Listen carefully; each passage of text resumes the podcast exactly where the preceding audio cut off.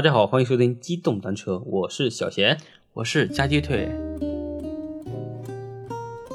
这个我们呃国庆前啊发布了一期长津湖嗯，就关于那个抗美援朝，这个就是就是中国和邻邦的一个就关于战争的一些故事嘛。嗯嗯，这个节目算是蹭了一波热点哈。对对对，没想到这个结果对于我们来说还算是挺好的。而且这个怎么说呢？整期这个咱们讨论的话题里面涉及到的那些点嘛，对吧？就是那个比如说冰雕连，然后啃土豆和吃炒面。对这个细节呢，其实全部在那个长津湖这个电影里面都反映了一些相应的情节，对，嗯，仿佛我们都看过一样。呃，所以说也是能反映出来，其实长津湖这个电影呢，是对历史做了一个很好的还原，对很，真实。我们有朋友也讲过，就是他是先看的电影，嗯后听我们的节目。对，他也说了，就是我们讲的内容，电影里面基本上都有体现。嗯，反正这高度的还原嘛。对，因为历史记录都是一样的嘛，他们参考资料估计都差不多。但是我们俩到现在还没看这个电影，我们讲的就信誓旦旦。当时对，其实录完这个节目的时候，我们俩还商量好了，说肯定国庆要去看的国庆要去看的。嗯对，结果各种原因吧，然后对没有去看。嗯因为本来我们预想这个电影呢可能会大火，但是呢也不好说，对吧？嗯你嗯，这个题材呢，虽然是很符合当下的一个主旋律，但是可能对一些年轻人来说的话，就没有很大的吸引力，因为毕竟是关于战争类类型电影嘛。而且你想，它一播三个多小时，好多观众就是望而却步了。对对对，三个小时一个电影还是有点长哈。对我就看过这个长度的，就是《复联四》了，我看过最长的应该是什么什么救赎，就是讲二战《辛德勒名单》啊，对，辛德勒名单那个电影是四个多小时。救赎，我这不是那《肖申克的救赎》吗？我前段时间还有一个电影是 多长时间啊？这就不算了算了，就反正也四个小时啊。那个什么神奇女侠还是哪个？神奇女侠，一九八四神奇女侠很短的，没那么长啊！不不，我们不讨论这个长度啊。啊。对对，这个不是我们今天讨论的主题。好的，好的，好的，对，对，因为这个就是长津湖讲抗美援朝，这个呢效果不错啊，而且呢，在这个国庆之后啊，又突然冒出来我们和印度之间的这个边境的谈判对，第十三次的军长级会谈，嗯中国的公报是说印度没有认清形势，然后漫天要价，嗯，导致这个会谈崩了，谈崩了，谈崩了没。谈拢，没谈拢。对，然后呢，我们就把中印边境这点事儿，嗯，给大家讲一讲。对，我们聊一聊。呃，其中印边境的冲突呢，距离上一次啊，应该是啊八几年了，应该是六几年，六几年，对，八几年不是也有吗？八几年是和越南，越南越南不六几年了，越南是一九七九年到一九八九年打了十年，八九年打过一次越南，七九年开始打的，最主打到89年主体战争是七九年，然后七九年就是和越南打了一个主体的战争，大概是一个月左右，然后这一个月之后呢，中越之间就相互呢有断断续续打了十年，这样到八九年结束。然后期间呢，八七年和印度差点又打了第二次的战争。对哦，一九六二年是中国对印度的第一次的自卫反击战，嗯，边境自卫反击战。八七年他再打一次是吧？对。嗯，其实在整个过程中还是和越南有一些交战，对，就大大小小吧，对吧？这个期间主体是跟越南打，嗯，哎，是今年初还是去年年底开始啊？去年开始，嗯，就是那个印度方对加勒万河谷双方对对。峙嘛。其实从一八年开始，中印之间的这个边境冲突就很多了，嗯，而且去年是最严重一次，因为印度已经开始朝天鸣枪了。哦，对，嗯，而且不是还打伤了我方很多战士吗？还有好几个战士牺牲了都。对我方是牺牲了四个战士，印度是牺牲了二十个。但印度方好像对外宣称的时候啊，我们很牛逼，怎么怎么地的，搞得好像老印多厉害似的。对，那我们就从头到现在，嗯就从一九六二年到现在，一起讲一讲我们这个中印之间的这个边境啊是怎么来的，然后大致的几次的冲突。嗯，对，其实就在我了解啊，可能是因为我们和那个巴基斯坦的关系很好，而且巴基斯坦和印度呢，他们就是反正世仇那种感觉嘛，对吧？啊，不是不是这个导致他有一些就是，反正也有一点点这种原因吧。是这样的，就是呃，那我们正式开始讲啊，正式开始讲嗯。好，我们和印度之间的冲突呢，就是边境的一个领土的冲突。嗯现在呢，中印之间啊，将近有两千平方公里的边境线，然后分东段、中段和西段，嗯每一段都有领土的冲突。然后其中的东段大概是有九万平方公里的争议地区，嗯中段是两千平方公里，西段呢是三点三万平方公里。嗯呃，整体的争议面积是十二点五万平方公里，就是大约啊。那这个面积大概多大呢？嗯我们中国浙江省的面积是十点五万平方公里左右，也就是说，这个面积比浙江省还大，其实面积也不小，那就很大一片了。，对，很大一片儿。它其实是边境线很长，绵延很长，其实它是长条形的，对吧？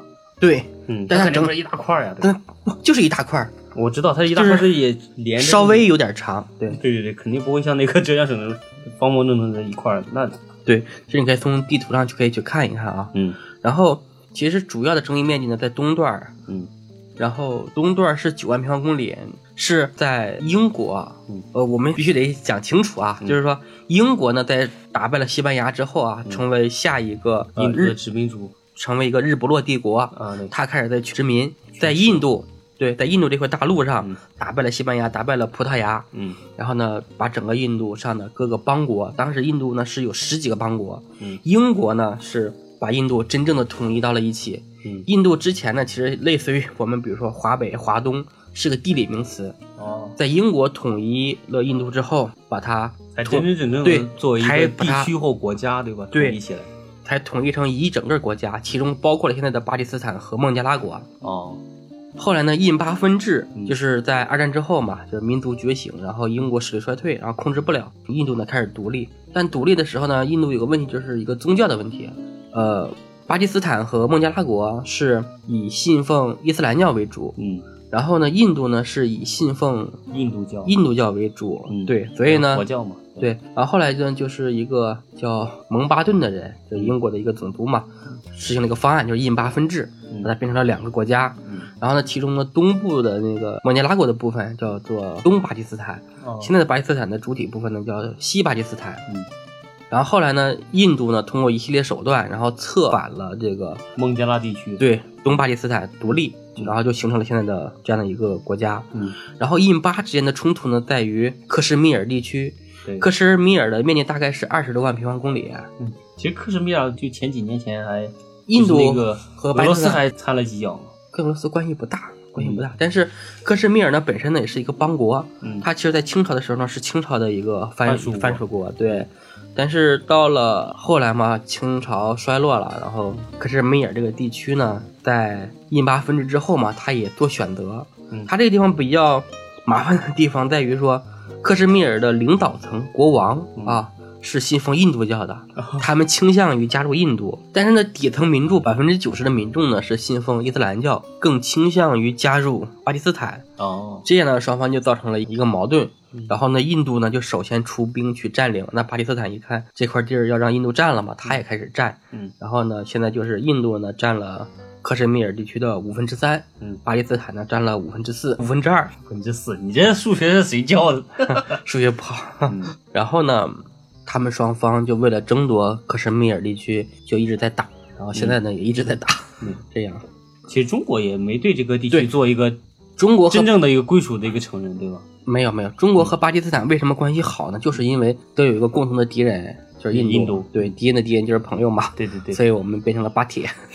对，然后印中国和印度之间的领土纠纷呢，主要是来自于麦克马洪线，就是在一八一四年的时候，嗯麦克马洪啊不是是哪一年啊？不是一八一四年，一九一四，也不是一九一四年，那就更早了呗。反正是十九世纪前后吧，二十世纪前后。英国呢有个有个有一个探险家叫麦克马洪，嗯他呢当时是撺掇了印度政府和西藏的地方政府，嗯然后呢签订了一个，因为英国在占领印度之后呢，他要确认他的边境地区，嗯对吧？然后呢就一直向北扩张，想呢和中印之间划分一条明确的一个边境线。嗯，当时呢都是有一个传统边境线，然后并没有明确的划分。对，因为以前还没有一个像类似于就是现代社会这种比较精确的一个对国界线。对对对，嗯，对，双方呢都是依照于传统线来的。嗯但是呢，麦克马洪线呢就硬生生的把这个藏南地区啊九万平方公里划到了印度的版图上。嗯嗯，但是我们中国的清朝，包括我们的中华民国政府，包括我们中华人民共和国政府，三个政府都没有承认过，因为西藏是中国地方政府嘛，嗯它是没有权限去签订这样的一个协议的，所以呢，中国就一直没有同意。嗯但是呢，新中国建国之后不到一年的时间，我们就去参加抗美援朝了，然后呢，导致呢对西藏的控制力度呢又减弱。嗯这个期间呢，印度就开始呃呢往北蚕食，实行北扩的一个政策，嗯，逐渐的就侵占了这个藏南地区。对，大大片藏南地区吧，对就是侵占到那麦克马洪线那个边缘上了，是吧？对对对嗯。然后在这期间呢，就是我们中国在结束朝鲜战争之后啊，开始加强了西藏地区的一个管控。嗯但是呢，在一九五九年的时候，当时的西藏的呃，应该是是达赖喇嘛还是谁啊？嗯，叛乱。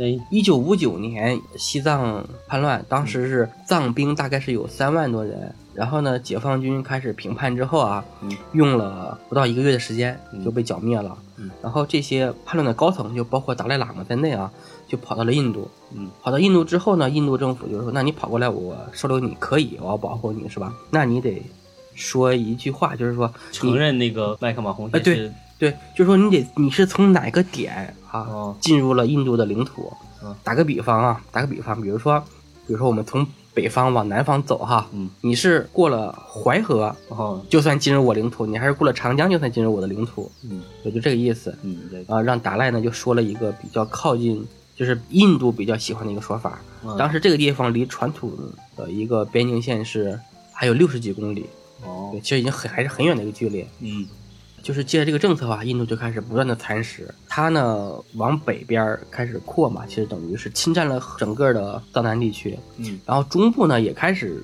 占了一些地区，然后西部呢，他们对我们的现在的阿克塞钦地区三点三万的平方公里也提出领土的主张。当时呢，中方就是周恩来总理哈，一直跟印度在，当时印度的总理应该是尼赫鲁，就一直在他讲这个事情，嗯说我们双方要联合哈，我们都是第三世界的国家，对。对，但是呢，印度呢不服。他一直以为自己很牛逼。啊，对他觉得自己很牛逼。啊，我我跟你。我是继承了大英帝国的对对对。资产，然后呢，我你看啊，他吞并了这个呃印度北部当时一个小国叫锡金啊，哦大概是七千两百平方公里一个小国，嗯。被吞并了，然后不丹和尼泊尔都都被他控制，嗯。然后克什米尔呢也吞并了很多，又肢解巴基斯坦，但这是后面的话。啊嗯，他觉得自己很牛逼啊，是不是地区说打谁就打谁对，吧？我是地区一霸，然后中国我们当时刚建国没多久，其实全是百废待兴嘛，而且整体实力来说，可能不太如印度嘛。而且当时，中国被整个西方国家封锁，嗯，而且到了六零年前后呢，又跟苏联也闹掰了。交。恶是吧？啊，对，跟苏联也交恶了，而且当时还中国三年自然灾害，印度就飘了，他觉得我打你中国就像小菜一样，对，然后实行北进政策，说把这个呃带引号啊嗯，把侵入印度领土上的中国士兵全部消灭，嗯然后呢，中国还想谈，中国不想打，但是后来发现印度这个态势啊，就是开始不断的就是蚕食你的领土因为也是刚好抗美援朝没多久嘛，对吧？可能是国内的一些啊、不是，已经过去将近十年了，五三年结束的嘛，然后这个事儿已经是就六已经六二年了，但是前面已经几年开始啊，对对啊确实是，确实是，对啊、因为想的是那个国内还不是像那种一直在这个打对那个打对吧？对对对想那个尽快的发展经济嘛，对，然后呢，中国呢其实也在秘密的在往那边边境边境地运兵，然后准备一些战略物资，嗯然后到了一九六二年的时候啊，嗯中国看这个形势，最后就是不打不行了嘛。嗯然后毛主席的意思就是说，要打就打疼他，要打就打痛他，嗯 打这一战，然后换来和平。缓缓不过来那种的。对对对，让他吃记性。对对对，对，然后说这是一个军事政治仗，或者是政治军事仗。嗯 对，就是战争之前啊，印度就已经开始往我们的东段啊、西段都开始运兵，嗯然后呢，部署了自己的精锐的部队。嗯嗯，他那精锐部队叫啥来着？我想一想，叫叫叫叫叫锡克旅。锡克旅对，就有一个锡克族啊啊，这个族的就是战斗力比较强悍，嗯就部署到了边境地区。嗯然后呢，这么说吧，其实这个整个战争的持续一共是两个阶段，嗯每个阶段呢大概是七天左右。七天左对右对对对也没多久是吧？对，就是前后加起来呢，一共是打了一个月的时间，但是呢，实际的战争时间是各自是七天左右啊。就就是礼拜仗是吧？对对对，比如说第一次 战争啊，一开打啊，就这么说吧，其实没啥太多可讲的啊，就是两个成语，就是砍瓜切菜，势如破竹 啊！这是解放军的战斗力啊！第一阶段结束啊，中国就说要不我们谈谈吧。嗯，印度说妈了个巴子，他不服，你偷袭我，再打。对，然后到了第二阶段呢，印度呢对于解放军来说就是势如破竹，砍瓜切菜，还是很容易就把印度都给第一都给打败了第一。通打就打的印度，哎，哒哒哒哒哒哒哒哒哒。中国说那我们谈谈，印度说你偷袭我，我还再打你，啊再来一。不不，其实不是偷袭啊，不是偷袭，其实印度呢对对就是不停偷袭我们啊，然后他可能是觉得说 我们部署好，我们准备好啊，对对对然后呢 不服，继续打，然后后来再打打打还是打怕了，对第二次就被打怕了，嗯第二次然后呢，中国其实就已经收回了整个的藏南地区，嗯但是比较心酸的事情是说，当时我们在西藏的这个交通能力、后勤保障能力太弱了，打下来的守不住。嗯如果跟印度长期打的话是守不住的。大家如果说看地图可以发现啊、就是藏南地区呢和印度的一个恒河平原是接壤的，哦，印度往这边运兵、运粮食、运物资是非常方便的。对，但是我们中国要往这边运，就要翻越喜马拉雅山，哦，所以呢就非常非常困难。而且说那么高的山峰，你一旦到了冬天大雪封山啊，你就是半年走不了。嗯，就没有退路了。对，嗯就非常非常难受啊。嗯，所以呢，最后迫不得已啊，我们中国是撤了。但是呢，这场战役呢打得非常精彩，嗯就是战争的这个怎么说，就是双方的损失，嗯我们读一下哈。一些战争数据。对对对，就是整个这个自卫反击战一结束啊，嗯呃，战争的结果是这样的，就是中国军队呢一共是歼灭了印军三个旅，三个旅。。对，就分别是第七旅、第六十二旅和炮兵第四旅。嗯，都是精锐。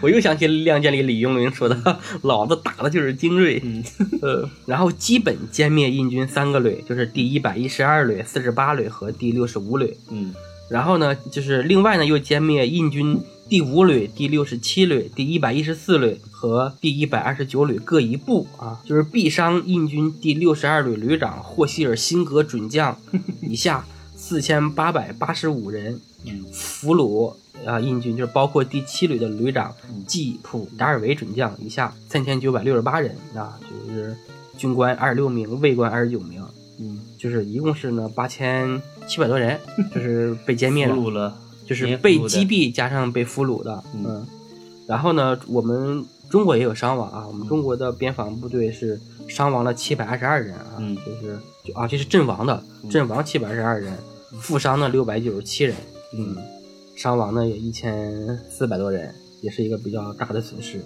对，然后在这个战斗期间啊，就是印军的战斗力实在是渣的不行。就是印度呢，其实，在二战后期啊，他们参加了对日本的一个反击。嗯呃，中国的远征军也是赴印度，有一部分进入印度去调整。嗯然后呢，当时是按用美国的物资来调整的。在反攻的时候呢，印度应该也是做了一些贡献，嗯，但是应该不是太大啊。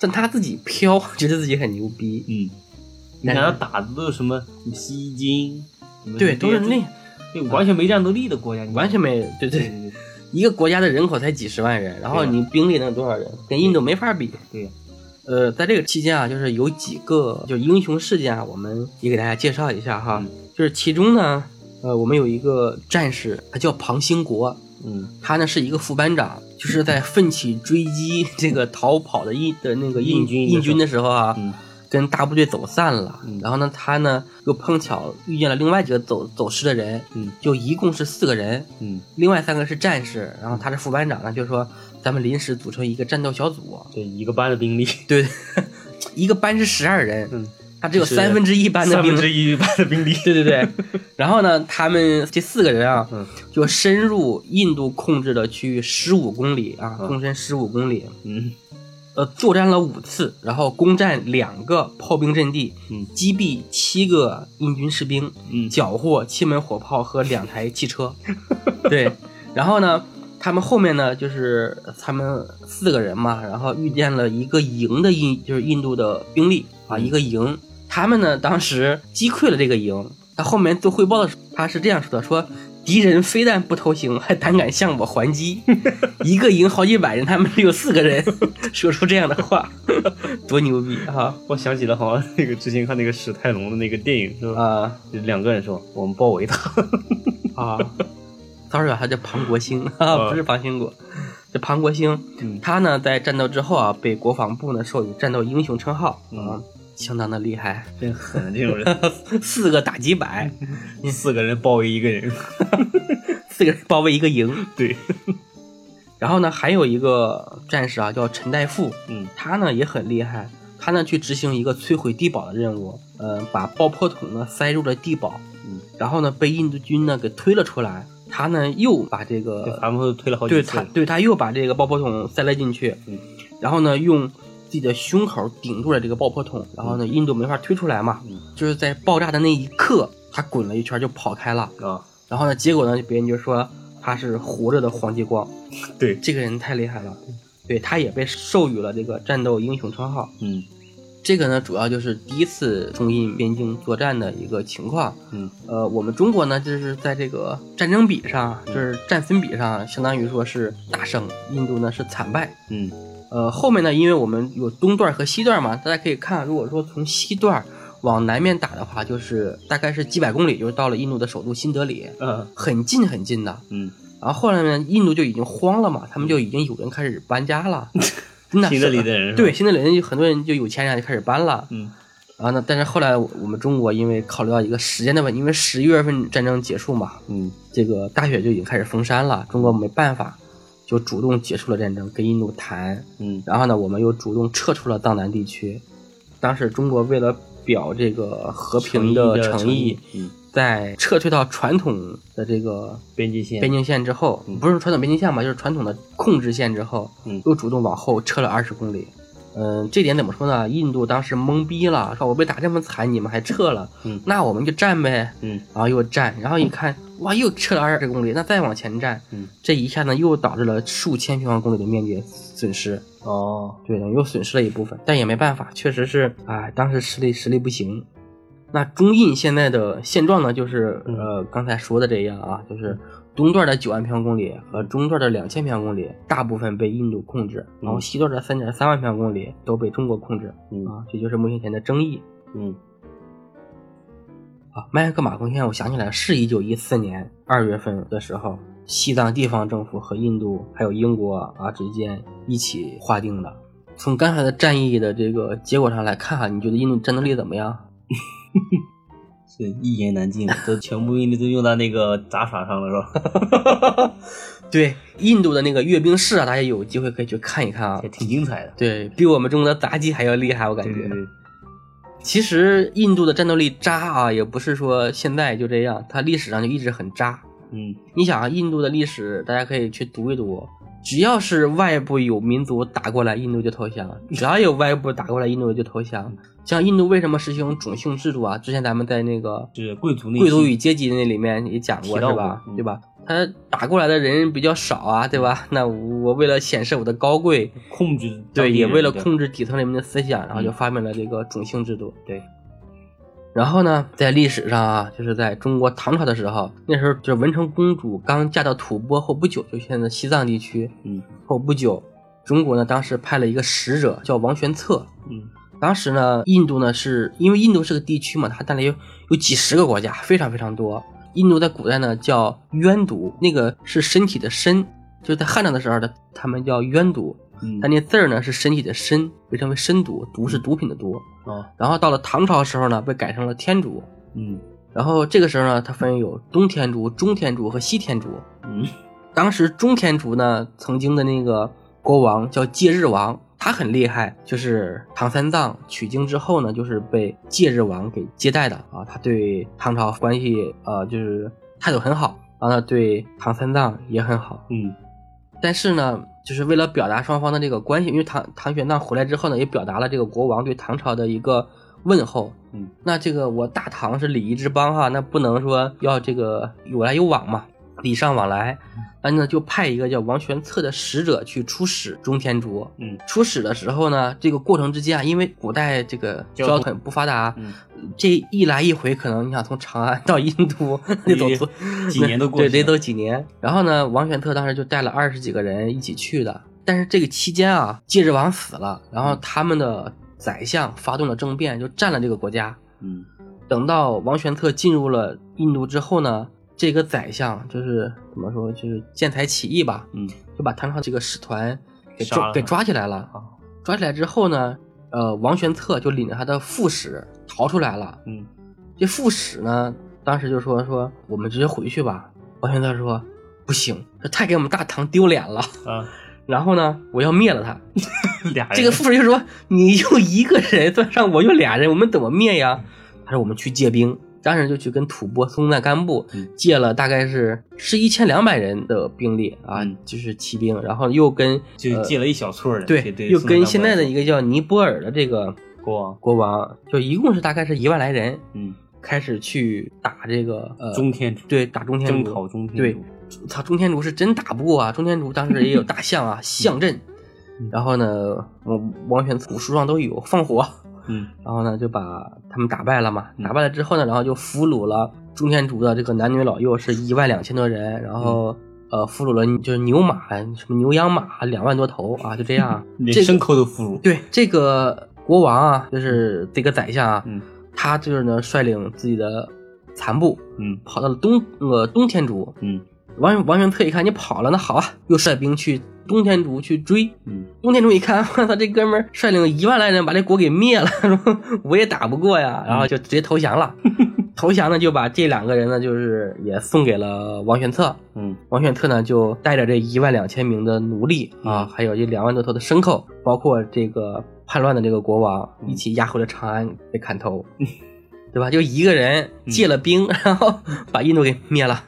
所以呢，印度自古在那里就不行，嗯不然的话，那么多少数民族哈，主要是外来民族一进去就把它给占了。嗯，就整体是没有一个很强的一个战斗凝聚力或这一类的嘛，对，嗯就是他的这个记录呢，就是直到了一千多年后的这个十九世纪啊，嗯才被日耳曼人给打破了。嗯就是西方人开始去打这个印度。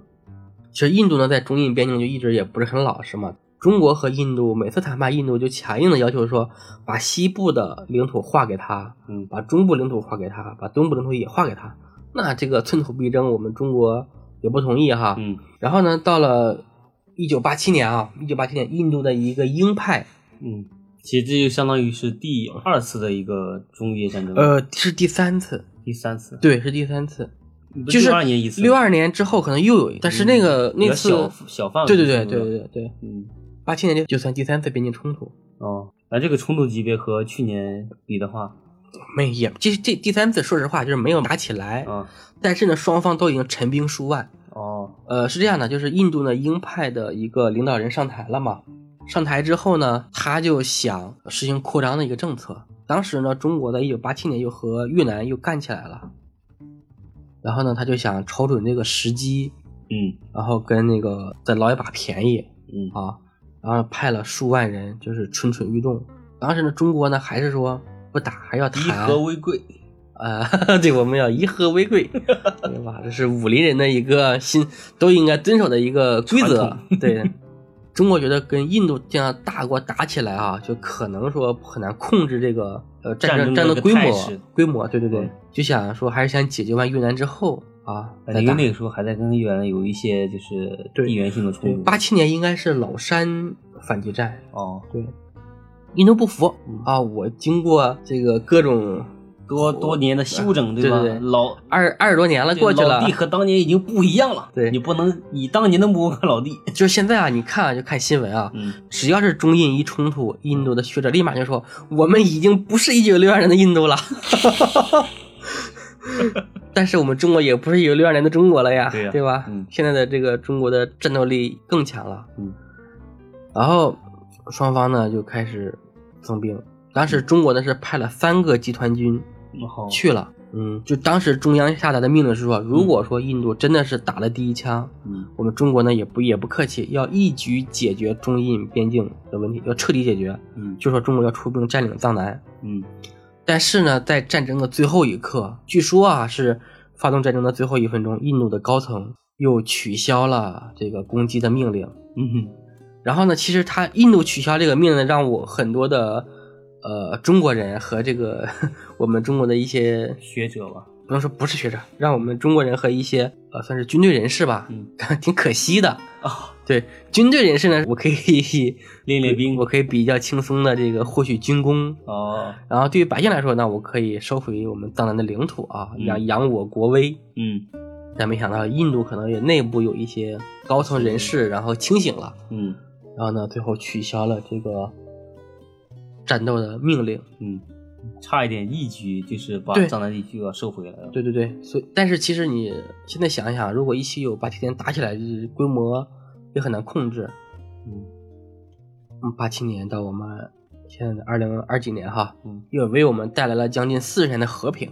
对对对，和平是最重要的。嗯但现在呢，印度在藏南地区呢是成立了一个叫阿鲁纳恰尔邦，就成立了一个邦，对不对？就类似于印度的一个省级行政单位。对，然后印度呢又大肆呢往那边去移民，移了大概是一百多万人口。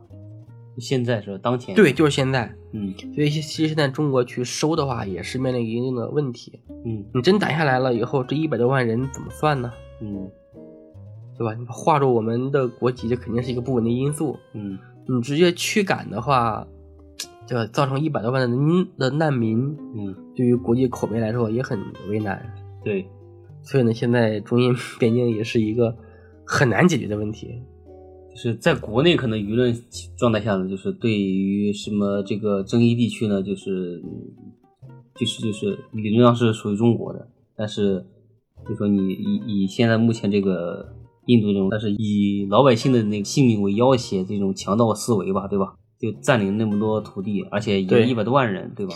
造成了激战的事实。就已经算是有个既定事实的呈现了。对在印度国内呢，肯定他们就说，哎呀，这个地区完全属于我们，因为我们老百姓都已经在那边生活了，对吧？是的，是的，嗯，所以说就会导致这个国际上的一些舆论来说，会有一些就是导向性的问题。对。嗯呃，其实打呢，我觉得中国肯定是不害怕。嗯你看去年的时候，加勒万河谷的时候，对吧？印度有两千多人吧，还是七百多人啊？我们中国只有一两百人，嗯最后不也把他们啊反包抄，把他们打赢了，对吧？嗯战斗力不行就是不行。我其实说实话，我内心啊是挺希望说，真的是打一下把藏南收回来。作为一个啊爱国的这个穷屌丝，也就剩下这点愿望了。一腔热血。热血算不上，但是还是希望国家能够实现一个民族复兴。但是你针对于这个地区的话，其实就刚才我们也提到，那现在这个态势已经很难有一个收回的这种对状态了。而且印度呢，现在确实很牛逼啊！印度现在的国内生产总值啊，站在全球应该是排到了前五，啊，它是不是第四就是第五，也是很厉害的。而且印度的人口，对吧？十三亿，跟中国一样和。中国差不多，而且他他年轻人比我们还要多。嗯你真打仗的话，印度能发动的这个兵员比我们还要多。嗯对，但印度本身的国内的一些情况吧，又比我们复杂的多。嗯所以呢，打呢肯定是赢不了。但是你说他能跟你长久对峙啊，对，就对吧？而且印度还是一个有核国家，嗯有核武器。对，就对双方来说，就是一个起码以中方这个角度来看的话，就以我国这个角度来看的话，是对老百姓的一个一生命安全和财产安全是一个很不利的一个态势。对，印度是有航母，嗯，有核武器，当然他那个航母 就是，呃，对航母基本上已经快报废了。但是印度国产的航母嗯啊，也已经开始要服役了，嗯，对吧？已经开始开开始试航了。具体它能开多远咱咱不好说，对对对对，这修修那补补的，对吧？是的，是的。嗯但是和印度之间的这个领土纠纷，未来真的不知道如何解决啊！现在想想还挺头疼的。嗯其实你在看我们这个跟中印边境的各种冲突的时候，你有什么样的一个感觉吗？现在？可能是国内对这个宣传力度不够高啊，对吧？反正是对这种就是一些陈述的话，就在一些主流媒体其实是报道的是少之又少的，可能就是一些边边角角的新闻会就对去年，尤其去年那么大的一个冲突，就是国内的新闻和舆论媒体的一些声音还是比较小的，但在印度国内呢，确实是挺大的。嗯对，我们全国上下，而且包括莫迪就已经 前往边境那边做一些什么是的，慰问谈话了，对吧？是吧？对。哎呀，我们国内实在是怎么说呢？我们国内对舆论的控制呢，还是要把它压缩到最小。嗯就这次冲突，现在不是十月份吗？嗯双方又开始调兵了，印度又开始集结了。嗯。你说哎，你说国内本来那个疫情你不好好处理一下嗯，老在边境上转移视线，嗯，我想也是啊，这个大瘟疫来了，国内又处理的不太好，只能通过转移视线来缓解民众的给带给政府的压力对对对，嗯，其实相当于是把一些就是内部的矛盾往外部做一些舆论导向嘛，对吧？是的，要吸引一些民众注意力，然后是把这个整个国内疫情控制不力的这个关注点转移到那个中印边界的这个冲突上。是的，可能是莫迪政府是一个就是强人政府嘛，对吧？他整个人这个算是鹰派中的鹰派了，我感觉。是的，嗯莫迪还挺强势的。对他是一个很强势的一个领导人嘛，所以说就是国内这个态势对他来说可能是一个很失败的一个一个控制，也是想借助这个边境的这个冲突嘛，制造一些就是就在他们国内嘛，印度国内做一个比较算是一个正向的一个大内宣，是吧？对做一些有一些算是地缘上政治争端的一些胜利，来引导民众的一些注意力。呃，这次印度又开始调炮兵，炮兵对，就是炮兵还有无人机都部署到边境了。嗯你像去年的时候，去年阿塞拜疆和亚美尼亚嗯进行了第二次的纳卡战争，嗯，阿塞拜疆几乎都是用无人机把亚美尼亚给打败的。但是我们中国的无人机应该很厉害哈，大疆，大疆我们那个全球第一，我们的骁龙，不是无人机，对我们军事无人机骁龙。骁龙啊啊，对，你像之前那个河南疫情的时候，应该是骁龙还是翼龙，在空中能稳定盘旋五小时，做一些通讯保障。去年的时候我还看那个中国的后勤啊，真的是进步了很多啊，已经达到了美军的标准。派无人机运送这个自热小小小火锅吗？对自热小火锅自热军粮其实是啊，，可以对，嗯嗯，这么理解吧。嗯，而且呢，还盖上了那种玻璃的阳光房，非常暖和啊。嗯英军冻死冻伤的，哎，嗯，其实怎么说呢，就是中印边境这个问题呢，可能以后还要是在不断的就肯定后面还会爆发。对，但是呢，就是还是想有一个就是希望能通过谈判解决这个对问题，对对对，哪怕给他点钱呢，对不对？真的，我觉得真的，我觉得国家就算花点钱，把印度打发掉，对吧？你把领土收回来，我觉得也比打仗划算的多。嗯，但是以目前这个态势的话，就是很难，根本就不根本就不会。因为他已经移民一百多人多万人了嘛，对吧？对，只能说，嗯，双方各退一步，做一些就是区域合作共治，对吧？呃，确保也不影响一些当地老百姓的一些生活。但是这个区域呢，嗯在那个实质的一些名义上是属于中国的，对，这个是最底的一个底线。不不，这种领土是不会说要什么名义上，就是真得控制它。对，确实，所以很多人可惜的就是六二年的时候我们占了又撤了，嗯呃，也很可惜的是八七年印度最后取消了没这个攻击的命令，就差那一哆嗦了。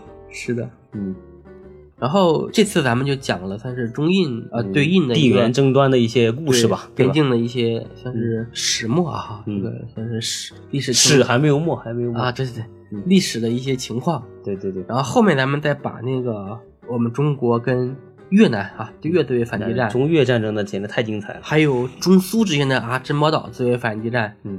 也都讲一下哈。嗯。其实你这几个战争想一想，我们建国以后哈，嗯。两次跟美国打，嗯，我抗美援朝嗯。和抗美援越，这是两次。嗯然后呢，又对越自卫反击战啊，对印自卫反击战，嗯，珍宝岛对苏自卫反击战，嗯，全赢了。对，对，没输。说实话，啊解放军的战斗力真的太强了，嗯而且是从始至终一直在保持着，嗯。战斗力没有弱的时候。对，你就这么想啊，就是但凡中国建国以来的对外一些战争都没输，对吧？你但凡你要输的话，对吧？就咱就对吧？实话实说，但你确实是一把没输，吧？对对这个这个战斗力大家是对吧？有目共睹的。战斗力真的是很强悍。嗯，就反正大家都感兴趣啊，就是我们后面继续讲。对对对，对，不感兴趣呢，大家可以发一些评论给到我们啊，对，发私信也可以，嗯，直接打赏反击我们也行。那行，那我们今天就先讲到这里。好，先这样，嗯，那就拜拜。拜拜。